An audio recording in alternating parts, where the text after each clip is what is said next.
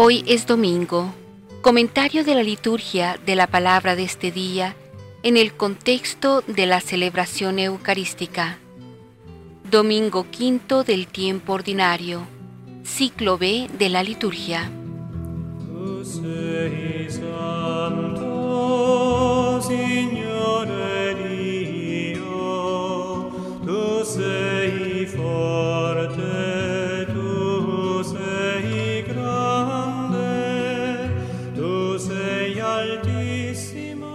En este domingo quinto del tiempo ordinario, Jesús de Nazaret realiza un gran número de curaciones, comenzando por la suegra de Pedro.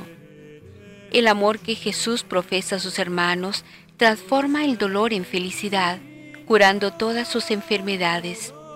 Es cierto que nadie debe buscar el sufrimiento, pero asumirlo con esperanza cuando llega es importante. Siempre Jesús estará cerca para ayudarnos. Hoy además la Iglesia celebra la Jornada Mundial contra el Hambre, mientras que en muchos lugares del planeta se desperdicia o se destruye comida, en otros se muere de hambre. Es una injusticia terrible que nosotros debemos hoy ayudar a remediar. Seamos generosos en nuestras oraciones y en nuestras ayudas económicas. Hay muchos hermanos, pero muchos, que lo esperan todo de nosotros.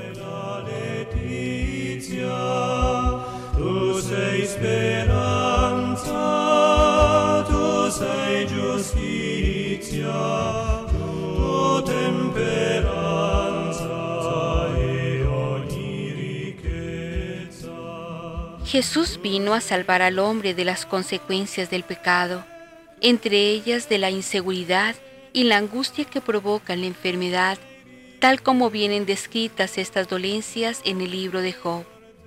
La curación de los enfermos por Cristo es señal de que ha llegado el reino de Dios. La suegra de Simón, liberada de la fiebre, se pone a servir a Jesús y a los suyos. Así el bautismo y la penitencia nos liberan de la debilidad del pecado para que sirvamos con diligencia.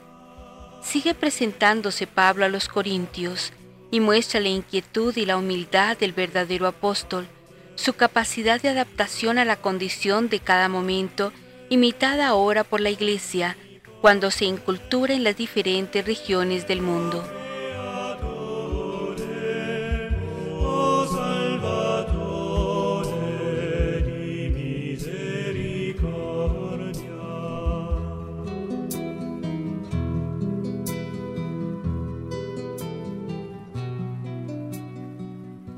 El nexo entre las lecturas del día de hoy es el siguiente.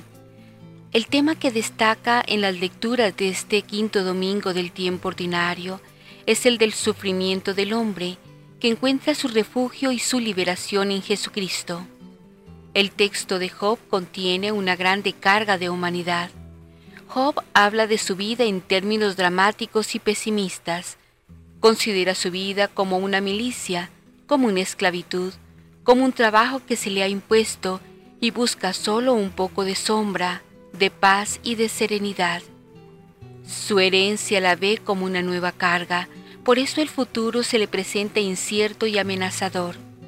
Mis días corren más que una lanzadera y se consumen sin esperanza. Primera lectura.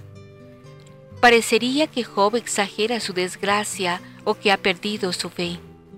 En realidad, se trata de la expresión de un corazón afligido por el dolor, penetrado por el sufrimiento y que clama a Dios desde su propia miseria.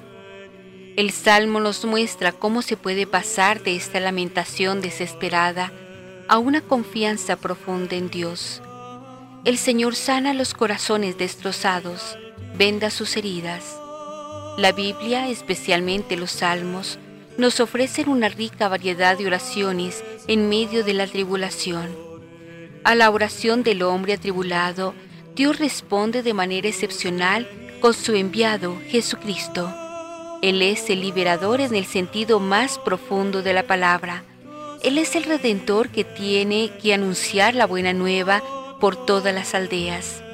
Así Jesús recorre la Galilea, predicando en las sinagogas y expulsando los demonios, porque para eso ha venido el Evangelio.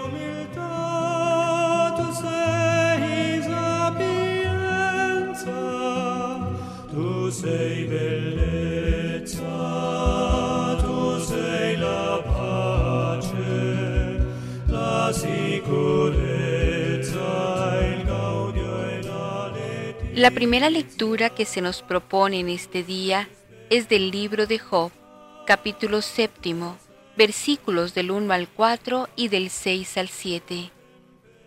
Me harto de dolores hasta la noche. El relato de Job que escucharemos en la primera lectura parece pesimista. Sin embargo, puede ser la realidad de muchos.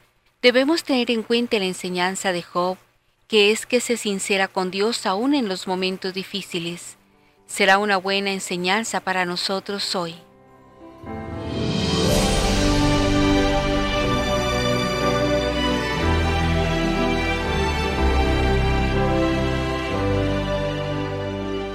El salmo responsorial en el día de hoy es el Salmo 147, al que nos unimos diciendo, Alabad al Señor que sana los corazones destrozados.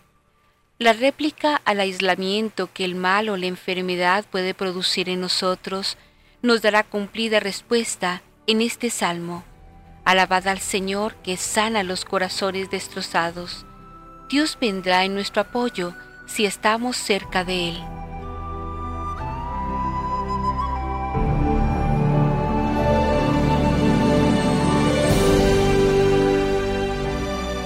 La segunda lectura en la Eucaristía de este domingo es de la primera carta del apóstol San Pablo a los Corintios, capítulo noveno, versículos del 16 al 19 y del 22 al 23.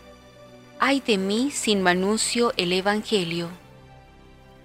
San Pablo en la primera carta a los Corintios, que es nuestra segunda lectura, dice que es una necesidad ineludible para él predicar y para quien no, la transmisión de la palabra de Dios no es exclusiva de los sacerdotes, ni siquiera de los seglares comprometidos, es labor de todos.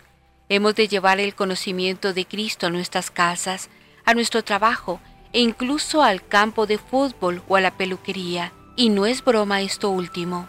Todos tenemos el deber de dar a conocer la realidad de Cristo a quien no la sabe.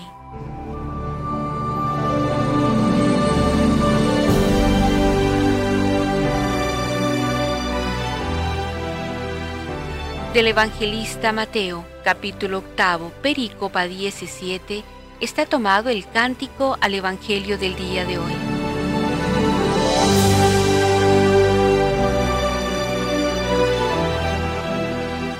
El sagrado evangelio que hoy se proclama es del evangelista San Marcos, capítulo primero, versículos del 29 al 39 curó a muchos enfermos de diversos males. San Marcos nos va a explicar en este Evangelio, con la sencillez y profundidad de un pintor impresionista, cómo es una jornada de sábado de los primeros tiempos de la vida pública de Jesús. Come en casa de Pedro, tras la oración en la sinagoga, quita la fiebre a la suegra del apóstol, luego se dedica, como todos sus días en la tierra, a hacer el bien y a curar los enfermos. A la jornada siguiente, muy de mañana, irá a hablar con su padre y luego marchará a otros lugares a seguir haciendo el bien. Ese es su estilo. Nosotros no deberíamos olvidar nunca esta cotidianidad de Jesús dedicada a los hermanos.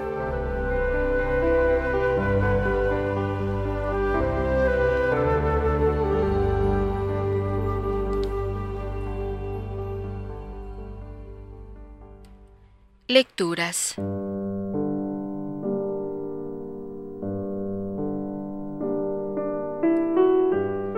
Lectura del libro de Job. Habló Job diciendo, El hombre está en la tierra cumpliendo un servicio, sus días son los de un jornalero. Como el esclavo suspira por la sombra, como el jornalero aguarda el salario. Mi herencia son meses baldíos, me asignan noches de fatiga al acostarme pienso, ¿cuándo me levantaré? Se alarga la noche y me harto de dar vueltas hasta el alba. Mis días corren más que la lanzadera y se consumen sin esperanza. Recuerdo que mi vida es un soplo y que mis ojos no verán más la dicha. Palabra de Dios. Te alabamos, Señor.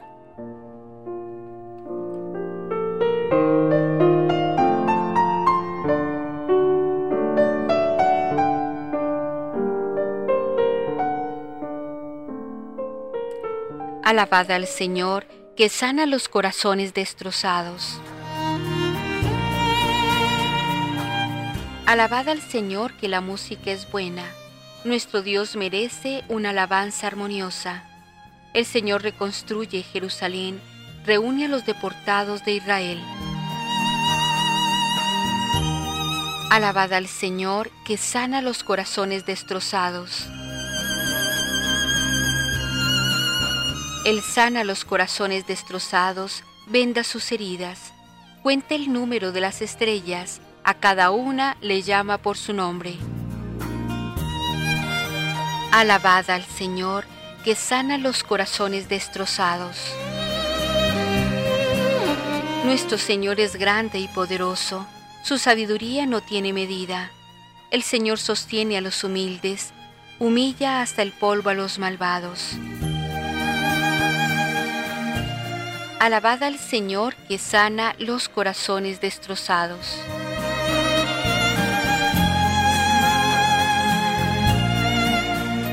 Lectura de la primera carta del apóstol San Pablo a los Corintios. Hermanos, el hecho de predicar no es para mí motivo de soberbia. No tengo más remedio, y ay de mí si no anuncio el Evangelio. Si yo lo hiciera por mi propio gusto, eso mismo sería mi paga. Pero si lo hago a pesar mío, es que me han encargado este oficio. Entonces, ¿cuál es la paga? Precisamente dar a conocer el Evangelio, anunciándolo de balde, sin usar el derecho que me da la predicación de esta buena noticia. Me he hecho débil con los débiles, para ganar a los débiles. Me he hecho todo a todos, para ganar, sea como sea, a algunos. Y hago todo esto por amor al Evangelio, para participar yo también de sus bienes. Palabra de Dios, te alabamos Señor.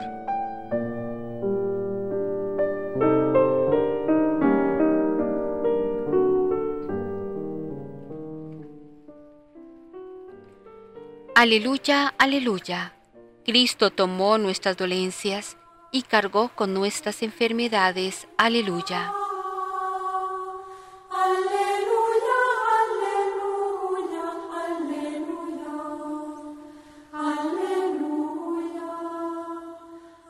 Lectura del Santo Evangelio según San Marcos. En aquel tiempo, al salir Jesús de la sinagoga, fue con Santiago y Juan a casa de Simón y Andrés. La suegra de Simón estaba en cama con fiebre y se lo dijeron. Jesús se acercó, la cogió de la mano y la levantó. Se le pasó la fiebre y se puso a servirles. Al anochecer, cuando se puso el sol, le llevaron todos los enfermos y poseídos. La población entera se agolpaba a la puerta. Curó a muchos enfermos de diversos males y expulsó muchos demonios.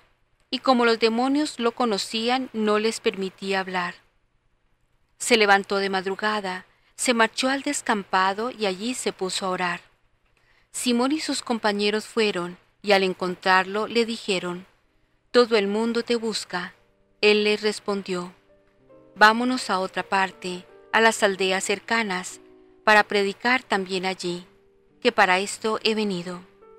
Así recorrió toda Galilea, predicando en las sinagogas y expulsando demonios.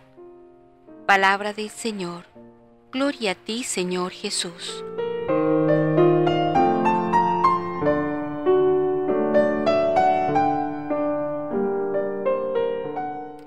Comentarios. En la primera lectura, triste la condición del hombre sobre la tierra. A través de términos e imágenes hábilmente elegidos, Job presenta el lado amargo y negativo de la vida.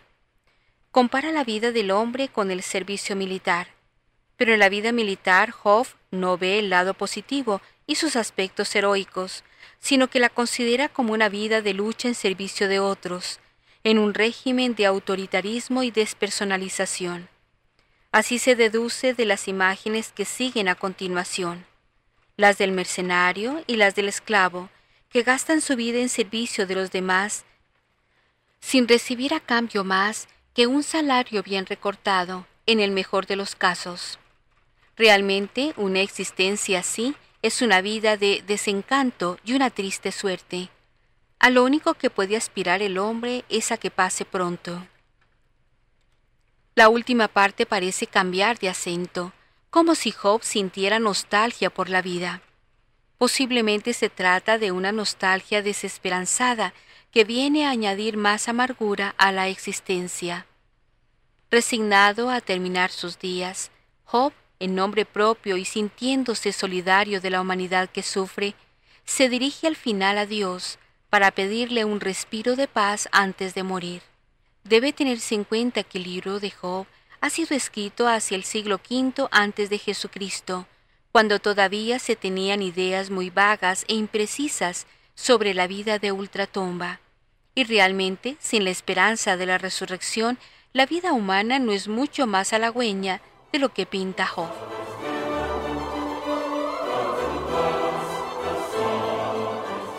Dios podía haberse revelado a sí mismo y haber revelado todo el misterio de la vida humana desde el primer momento. De hecho, no fue así, sino que la revelación ha seguido un camino ascendente y progresivo, a la manera de la semilla que se va desarrollando paulatinamente. Ha seguido un camino lento y laborioso. El libro de Job es un testimonio de esta laboriosidad. Es un buen exponente de la lucha del hombre por la conquista de la verdad. Dios no solo no se reveló plenamente al comienzo de la historia de la salvación, sino que ha exigido también la colaboración humana para que el hombre contribuyera con su esfuerzo en el descubrimiento de Dios y de sí mismo. Asistido por la luz sobrenatural el hombre ha ido descubriendo los misterios de la vida divina y de la vida humana, a través del mundo que lo rodea y a través de sí mismo. Por ejemplo, los profetas veían la solicitud y cuidado con que los buenos pastores trataban a sus rebaños, y ayudados de la luz de lo alto, descubrían que algo así debía ser la solicitud y el cuidado de Dios por los hombres. Veían los desvelos, el esmero y la ilusión que el labrador ponía en preparar su viña en espera de una buena cosecha, y concluían que algo así debía ser los desvelos y la ilusión de Dios por su pueblo. Veían el amor, el cariño y la ternura con que los padres amaban a sus hijos, y caían en la cuenta que algo así debía ser el cariño y la ternura de Dios hacia los hombres. Veían el amor y la pasión que el novio y el esposo sentían por su novia y por su esposa, y pensaban que algo así debía ser el amor y la pasión de Dios hacia sus criaturas.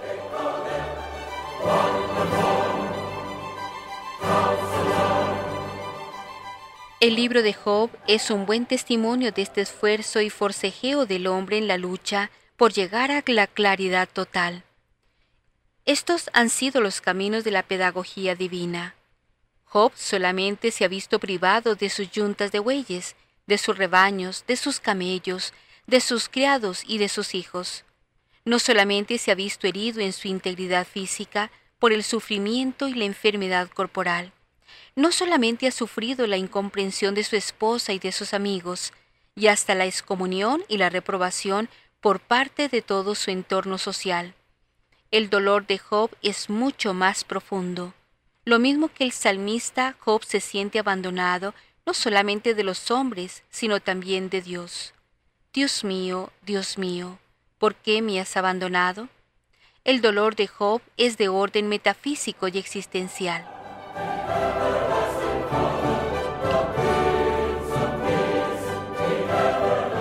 Escrito durante el destierro de Babilonia y poco después, el libro de Job no es solo la expresión de un dolor individual, sino también el eco dolorido de un pueblo fuertemente traumatizado por el hecho del destierro, la destrucción de la ciudad santa y del templo, y la desaparición de las instituciones en las que se apoyaba la vida civil y religiosa de la comunidad. Lo mismo que Job, Israel es un pueblo que se siente agonizar. Andan diciendo, se han secado nuestros huesos, se han desvanecido en nuestra esperanza, todo se ha terminado para nosotros. Ezequiel 30:11. Según la imagen de Ezequiel, la situación de la comunidad israelita era semejante a la de un cadáver, cuyos huesos resecos e inertes estaban esparcidos por la vega. Ezequiel 37, 14. Arrojado a la alta mar de todos los dolores, no esperemos que Job se mantenga en el fiel de la alabanza. Sus reacciones siguen más bien la ley del péndulo, que pasa de un extremo a otro. Unas veces la vida le parece insoportable y desea verla pasar pronto para reposar tranquilo en el silencio del Seol. Más aún, maldice el día de su nacimiento y le gustaría verlo desaparecer del calendario. ¿Para qué dar la luz a un desdichado, la vida a los que tienen amargada el alma, a los que ansían la muerte que no llega y excavan en su búsqueda más que por un tesoro, a los que se alegran ante el túmulo y exultan cuando alcanzan la tumba, a un hombre cuyo camino está cerrado y a quien Dios por todas partes cerca? Job 3, 20, 23.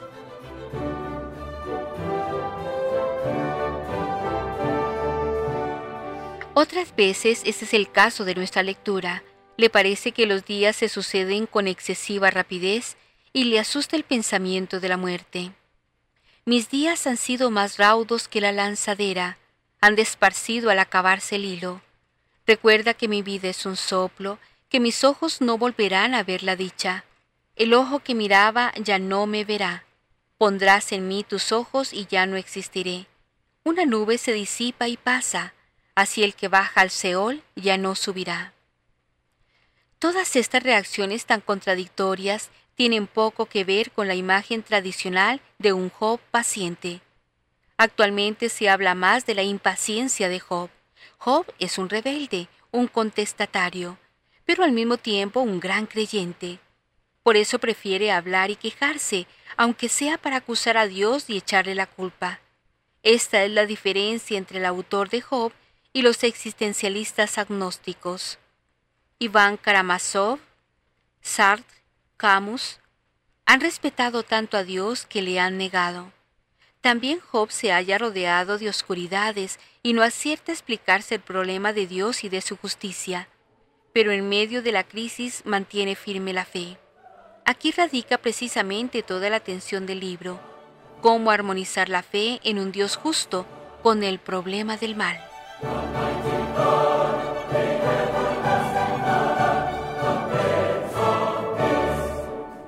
En la segunda lectura, compartir la humillación, pero también la lucha. El caso concreto de adaptación a los débiles da pie a Pablo para subirse a la tesis general. A veces la caridad exige la cesión de los propios derechos indiscutibles como es el caso del propio Pablo y de Bernabé, que podrían predicar el Evangelio liberados económicamente por la comunidad.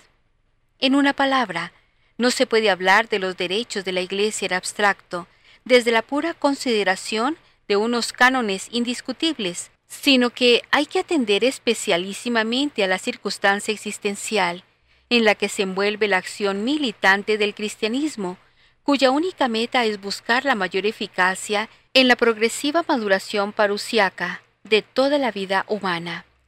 Y esta circunstancia exigirá muchas veces un planteamiento existencial de la cuestión desde el cual habrá obligación grave de ceder unos derechos que indudablemente le pueden corresponder a la Iglesia en sí, considerada en puridad. De esta consideración un tanto concreta, Pablo sube a su doctrina de la encarnación sociológica, que perfora todo el Nuevo Testamento, hacerse libres con los libres, débil con los débiles, simple con los simples, no para quedarse entre ellos y participar de su debilidad o ignorancia, sino para ganarlos a todos para Cristo, para elevarlos de su condición miserable. Y efectivamente el apóstol cristiano es como un atleta que renuncia a muchas cosas voluntariamente, pero es siempre para algo. El atleta tiene solo una posibilidad de conseguir una corona que se marchita. Además, sus golpes caen en el vacío, no logran nada. El apóstol cristiano sabe que siempre producen una realidad y siempre son eficaces. Como en otros pasajes, Pablo se demuestra aquí enemigo del puro romanticismo pseudo-apostólico, o sea, compartir la miseria de los demás simplemente, sin al mismo tiempo ayudarles a salir eficazmente de ella. Esta es la única actitud revolucionaria, compartir la humillación al mismo tiempo que se comparte la lucha revolucionaria.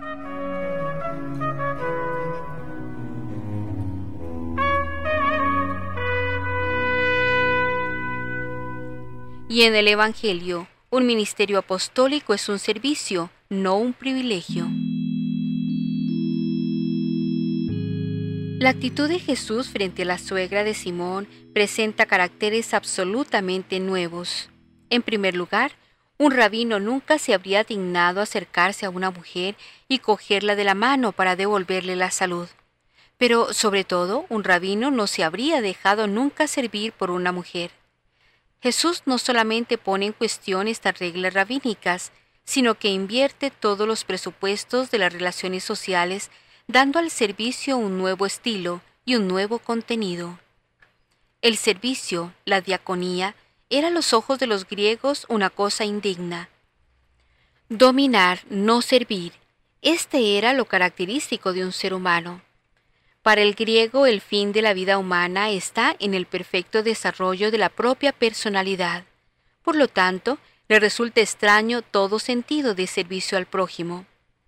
Por el contrario, en la doctrina de Jesús el concepto de servicio se desarrolla partiendo del precepto antiguo testamentario del amor al prójimo.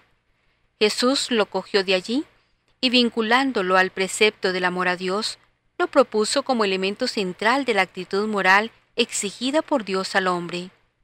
Con esto Jesús revisa el concepto de servicio, liberándolo de las alteraciones de las que había sido objeto en el judaísmo tardío.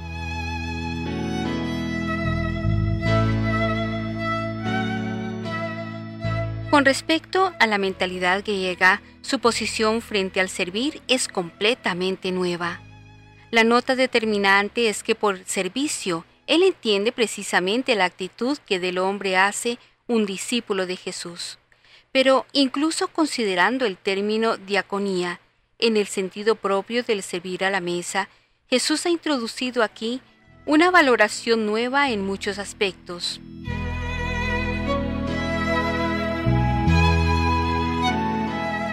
Efectivamente, en la mesa es muy notable el contraste entre las personas ilustres sentadas y el criado o la mujer que sirven.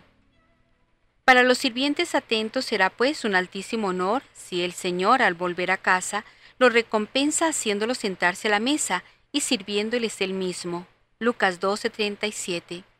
Pero el acto de Jesús es profundamente innovador, en cuanto que en su valoración moral ha invertido la relación entre servir y hacerse servir. El Hijo del Hombre no ha venido para hacerse servir, sino para servir capítulo 10, versículo 45.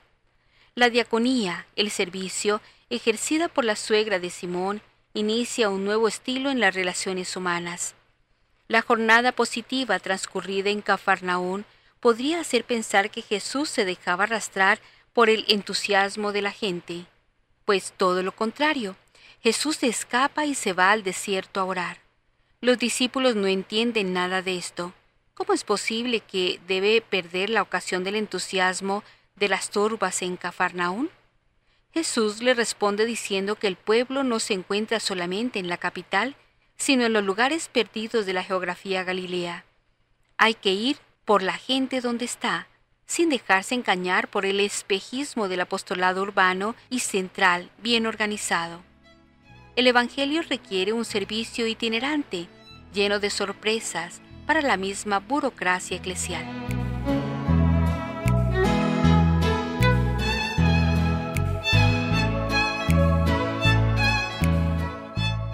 Ecos de la Palabra.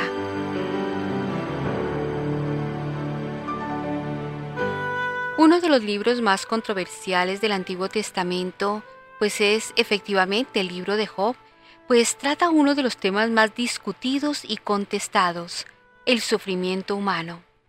¿Puede ser un hombre inocente y sufrir enfermedades y calamidades? El libro de Job resuelve este dilema, mostrando el sufrimiento como una oportunidad de purificación para recibir mayores y más abundantes bendiciones.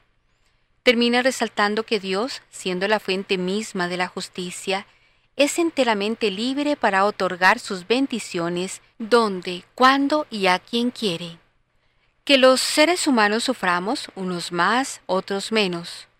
Cuando sufrimos y por qué lo hacemos, descansa totalmente en la voluntad inescrutable de Dios, dueño del mundo y dueño nuestro. Pero sabemos también que Dios dirige todas sus acciones y todas sus permisiones a nuestro mayor bien, que es la meta hacia la cual vamos, a la vida eterna. Job se lamenta, reclama y llega a la desesperación pero cree en Dios y lo invoca. Sin embargo, después de Cristo, nuestra actitud ante el sufrimiento no puede quedarse allí. Si el Hijo de Dios, inocente, tomó sobre sí nuestras culpas, ¿qué nos queda a nosotros? El Evangelio nos muestra muchas veces a Jesús aliviando el sufrimiento humano, sobre todo curando enfermedades y expulsando demonios. Marcos 1, 29, 39. Y sabemos que a veces Dios sana y a veces no y que Dios puede sanar directamente en forma milagrosa o indirectamente a través de la medicina, de los médicos y de los medicamentos. Todas las sanaciones tienen su fuente en Dios. También puede Dios no sanar, o sanar más temprano o más tarde. Y cuando no sana o no alivia el sufrimiento, o cuando se tarda para sanar y aliviar, tenemos a nuestra disposición todas las gracias que necesitamos para llevar el sufrimiento con esperanza, para que así produzca frutos de vida eterna y de redención. ¿De redención? Así es. Nuestros sufrimientos unidos a los sufrimientos de Cristo pueden tener efecto redentor para nosotros mismos y para los demás.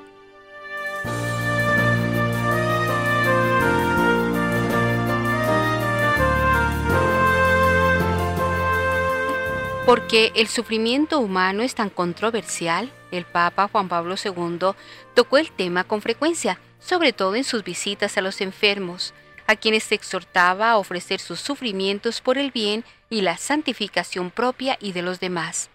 Y en el año 1984 nos escribió su encíclica Salvifici Doloris sobre el tema. Así nos dice, basado en muchos textos de la Sagrada Escritura. Todo hombre tiene su participación en la redención. Cada uno está llamado también a participar en ese sufrimiento por medio del cual se ha llevado a cabo la redención. Llevando a efecto la redención mediante el sufrimiento, Cristo ha elevado juntamente el sufrimiento humano a nivel de redención. Consiguientemente, todo hombre en su sufrimiento puede hacerse también partícipe del sufrimiento redentor de Cristo. Entonces, ¿Qué actitud tener ante el sufrimiento, las enfermedades, las calamidades? ¿Oponerse? ¿Reclamar a Dios? Dios puede aliviar el sufrimiento, eso lo sabemos. Dios puede sanar, y puede hacerlo, inclusive milagrosamente si quiere. Pero solo si Él quiere, y Él lo quiere cuando ello nos conviene para nuestro bien último, que es nuestra salvación eterna. Así que en pedir ser sanados o aliviados de algún sufrimiento, debemos siempre orar como lo hizo Jesús antes de su pasión. Padre, si quieres aparta de mí esta prueba. Sin embargo, no se haga mi voluntad sino la tuya. Lucas 22, 42. Y mientras dure la prueba, mientras dure el sufrimiento o la enfermedad, hacer como nos dice nuestro Papa, unir nuestro sufrimiento al sufrimiento de Cristo para que pueda servir de redención para nosotros mismos y para otros. Es la actitud más provechosa y de paso la más inteligente, pues ¿quién puede oponerse a la voluntad de Dios? ¿Quién puede cambiar los planes divinos?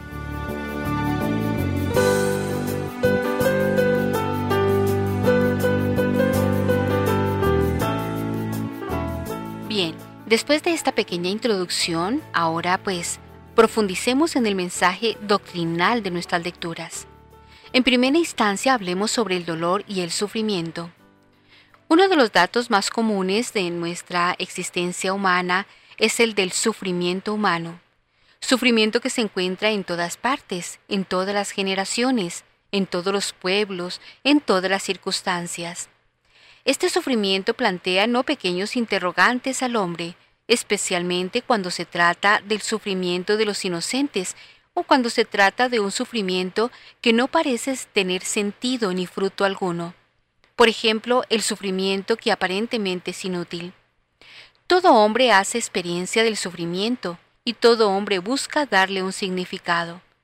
Por eso de sus labios se eleva con frecuencia una plegaria en busca de ayuda para comprender el porqué de tanto mal. La lectura del libro de Job nos enseña la profundidad del dolor humano. Para Job lo terrible de su situación no es la pérdida de sus posesiones, ni siquiera la de sus seres queridos, sino sobre todo sentir que Dios lo ha abandonado, que aquel Dios en quien tenía puestas sus esperanzas se ha olvidado de él. Esta es la experiencia terrible de la noche de la fe. El libro de Job, que fue escrito aproximadamente en el siglo V a.C., cuando todavía no estaba sentada la fe en la resurrección, por eso el sufrimiento que expresa es mucho más agudo y sin esperanza. La realidad incontrastable de tantos sufrimientos hacía pensar a Job que Dios le había abandonado y que no era grato a sus ojos. Por eso clama al Señor con lamentos desgarradores. Solo quien haya pasado por dolorosas pruebas puede comprender lo que sucede en el corazón de Job nos ayuda a hacer luz sobre el tema, lo que dice el Catecismo de la Iglesia Católica en su numeral 164. La fe puede ser puesta a prueba. El mundo en el que vivimos parece con frecuencia muy lejos de lo que la fe nos asegura. Las experiencias del mal y del sufrimiento, de las injusticias y de la muerte parecen contradecir la buena nueva, pueden estremecer la fe y llegar a ser para ella una tentación entonces es cuando debemos volvernos hacia los testigos de la fe. El sufrimiento humano solo encuentra una respuesta en el amor de Dios que ha mostrado su omnipotencia de las maneras más misteriosas, es decir, a través del anonadamiento voluntario y en la resurrección de su Hijo, por los cuales ha vencido el mal. Hay que tener la plena certeza aún en medio de grandes y prolongadas tribulaciones, que Dios Padre en Cristo vence el mal y la muerte, y que las apariencias de este mundo pasan para dar lugar a la patria celestial.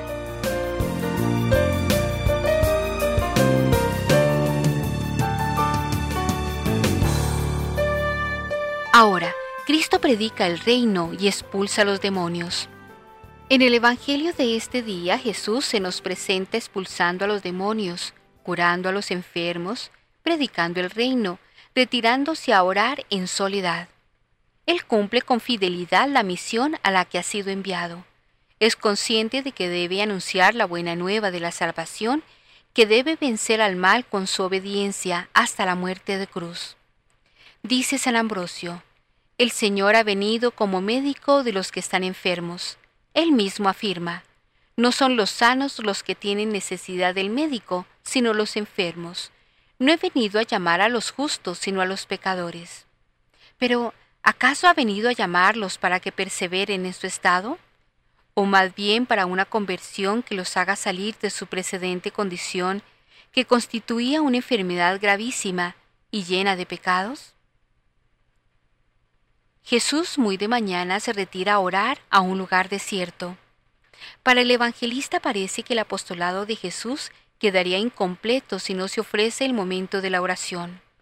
Marcos no da una información precisa de la oración de Jesús, pero nos indica que Jesús ora con frecuencia y que lo hace a solas en lugar desierto. Jesús se preparaba para el combate apostólico de la predicación y más tarde de la pasión en la oración y en el encuentro con el Padre.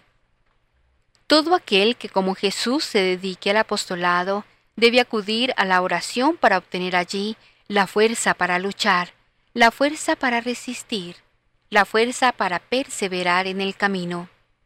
La gente busca a Jesús porque hace milagros y habla con particular elocuencia, desea proclamarlo rey, ensalzarlo.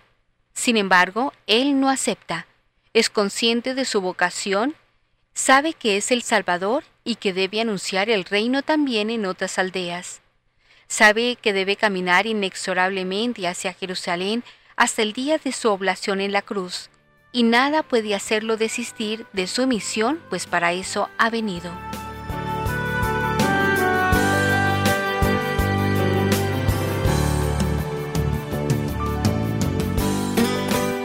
Con todo esto que hemos dicho, no podemos olvidar que el cristiano es un apóstol. La vocación cristiana implica la vocación apostólica. Todo buen cristiano es buen apóstol. Por eso dice San Pablo, el hecho de predicar no es para mí motivo de soberbia. Me han encargado este oficio, y ay de mí si no evangelizara. Palabras densas que expresan una clara conciencia de la propia dignidad y de la propia vocación. Así debemos ser nosotros cristianos en el alba de este tercer milenio. Así debemos llevar en nuestro corazón el anhelo ardiente de que otros conozcan a Cristo, que lo amen y den un sentido a sus vidas ante esa serie interminable de males que vemos en la televisión o que leemos en los periódicos o que están en Internet, el cristiano no puede responder con la indiferencia, con el desaliento o la depresión. Sí, es verdad que todos esos males nos invitan al desencanto, pero precisamente el amor de Cristo nos apremia para hacer un poco mejor este mundo. Nos apremia para trabajar en la catequesis, para que las futuras generaciones no padezcan los males de los presentes. Nos apremia trabajar en la cosa pública, para que las leyes sean siempre conformes a la naturaleza del hombre. Nos apremia el amor de Cristo a no dejar de hacer cosa alguna que pueda redundar en bien de los demás. La verdadera desgracia de nuestra vida es dejar de amar con un amor comprometido a Dios, y a nuestros hermanos los hombres.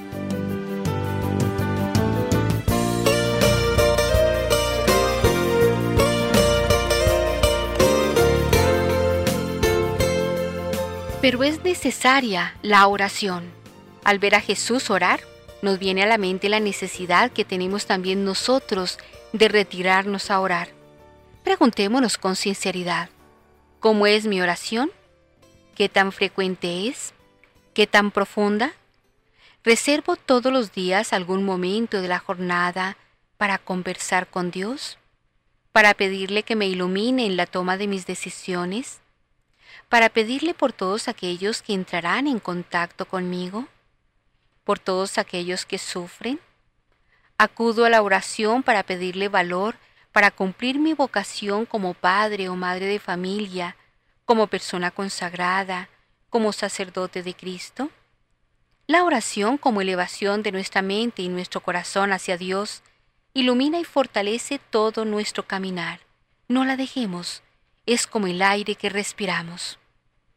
Si la tenemos a nuestra mano derecha, entenderemos el significado del sufrimiento. ¿Tú te quejas por tu dolor? ¿Se te hace imposible seguir enferma? ¿Lloras y sientes resentimiento porque estás enferma? Alégrate. Tu misión es muy grande. De ti pueden depender la conversión de muchas personas y aún la tuya misma.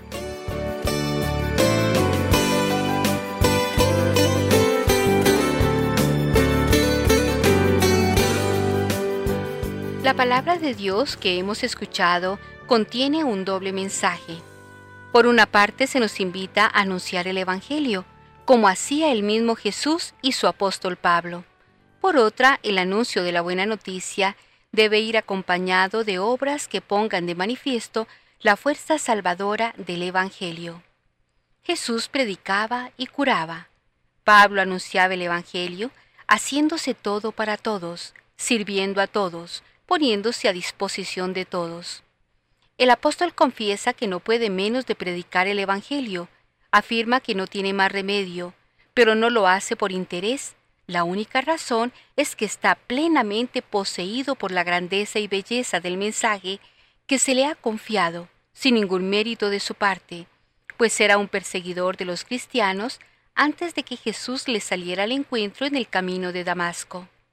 Como él, también nosotros estamos llamados a comunicar a los demás la buena noticia que hemos recibido gratuitamente, pero acompañando nuestra palabra con el testimonio de vida, es decir, con obras de amor que ayuden a los demás a percibir la verdad y la bondad de lo que creemos y anunciamos.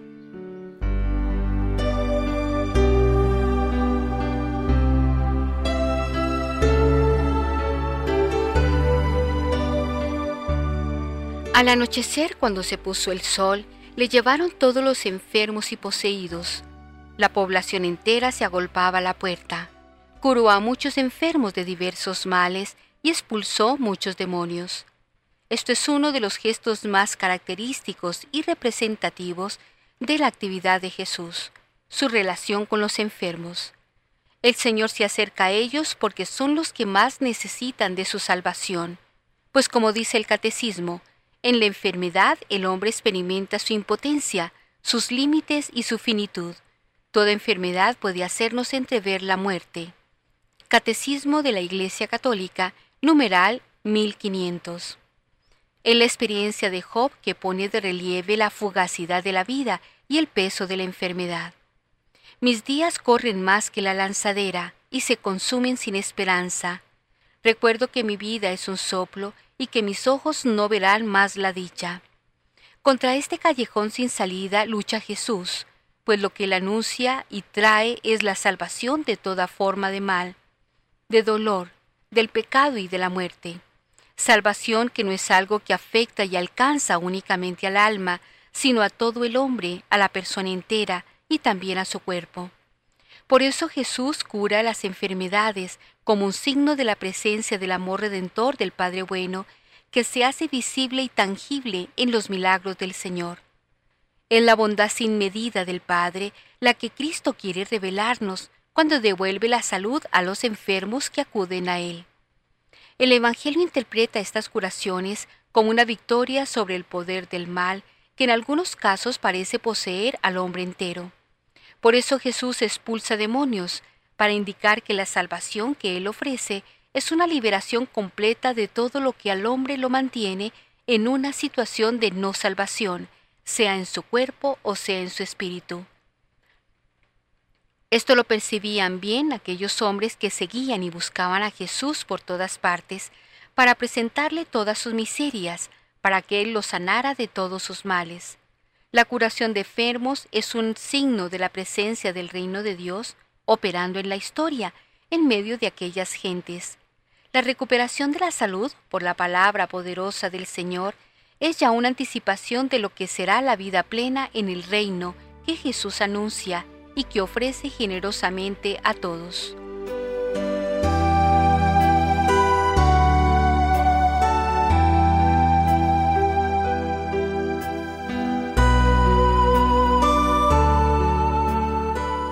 La predilección del Señor por los enfermos, la predilección que llega hasta la identificación con ellos. Estuve enfermo y me visitasteis. Es una señal y un ejemplo para todos los discípulos, un estímulo para que también nosotros actualicemos hoy lo que Jesús hizo en su tiempo, hacer presente el reino de Dios, preocupándonos y acudiendo en ayuda de los que están marcados por la enfermedad. Porque ser cristiano ser discípulo de Jesús es comprometerse a vivir y actuar como Él vivió y actuó. En todo tiempo esta memoria de la acción de Cristo debería conmovernos en lo más profundo del corazón para acercarnos a Él y actuar como Él. Jesús se retiraba a orar, pero después de haber atendido a la multitud de enfermos que pedían su ayuda. Nosotros venimos los domingos a la iglesia, pero este gesto del amor a Dios tiene que completarse con un compromiso de amor al hermano, de solicitud hacia los que sufren la cruz de la enfermedad, el abandono o de la soledad. Esto es anunciar con hechos, de manera práctica y eficaz, la buena noticia del reino de Dios, la salvación que Él contiene y que con nuestra colaboración se va abriendo paso allí, donde todos son tinieblas por falta de amor, por indiferencia hacia el hermano sufriente, por egoísmo que nos encierra en nosotros mismos.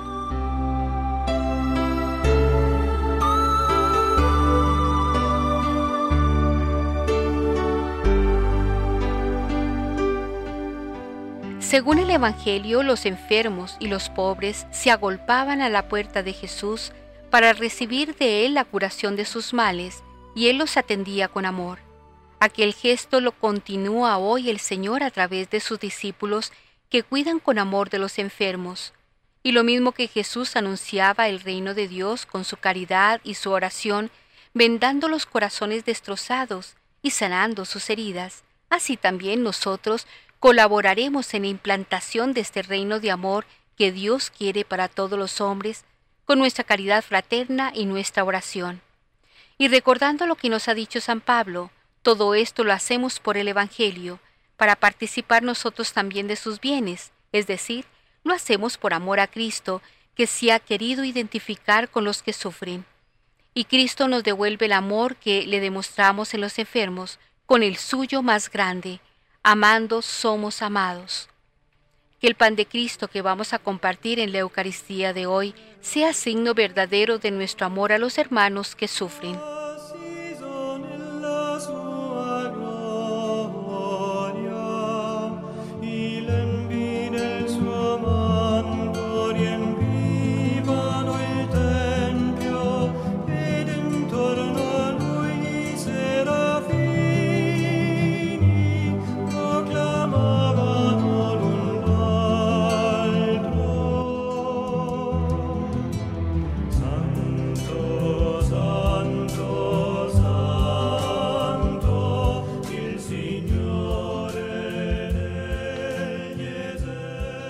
Es por esto que nos hacemos una pregunta. ¿Acaso podemos negar el dolor de millones de hermanos nuestros que viven azotados por el hambre, la enfermedad, la guerra, además tienen la angustia y la persecución? Muchos han perdido el rumbo de su propia vida y viven hastiados de la vida, y tal vez piensan que el mejor remedio sería que esta vida, para ellos sin sentido, terminara lo más pronto posible. ¿Hasta dónde? Quienes creemos en Cristo ¿Hemos hecho nuestro el dolor de toda esta gente? Tal vez no haremos los milagros y prodigios de Jesús, pero sí tenemos el poder de hacer el milagro de que el amor nos ayude a solidarizarnos con ellos, a tratar de aliviar su dolor y de no hacerles más pesada su vida. Jesús cuando cura a los enfermos manifiesta su fuerza liberadora. Cuando ora, enseña a los hombres el camino de la liberación. Si queremos pasar haciendo el bien, hemos de ser hombres de oración. Si somos hombres de oración, no podemos encerrar nuestra fe en el templo, sino ser portadores de la fe y del amor concreto en cualquier ambiente en que se desarrolle nuestra vida. No basta decir al Señor, Señor, para entrar en el reino de los cielos, es necesario servir amando a nuestro prójimo, y como nos dice San Pablo, hacernos todo a todos para llevar a Cristo. Que María, Madre de Jesús y Madre de la Iglesia, interceda por nosotros para que como ella fue portadora de Cristo, que hizo dar saltos de gozo a Juan el Bautista, nosotros llevando a Cristo en nuestra propia vida, seamos también portadores de la alegría de Cristo, de su paz, de su consuelo, de su liberación, de su salvación, hasta que juntos estemos en el gozo eterno, en la casa del Padre, donde ya no habrá ni llanto ni luto, ni dolor, sino gozo y paz en el Espíritu. Amén.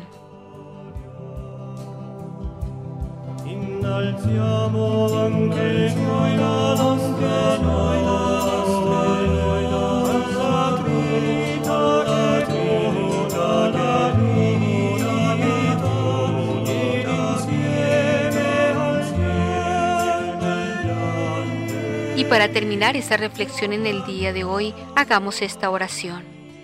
Te damos gracias, Padre, porque Jesús pasó haciendo el bien y curando a los oprimidos por la enfermedad.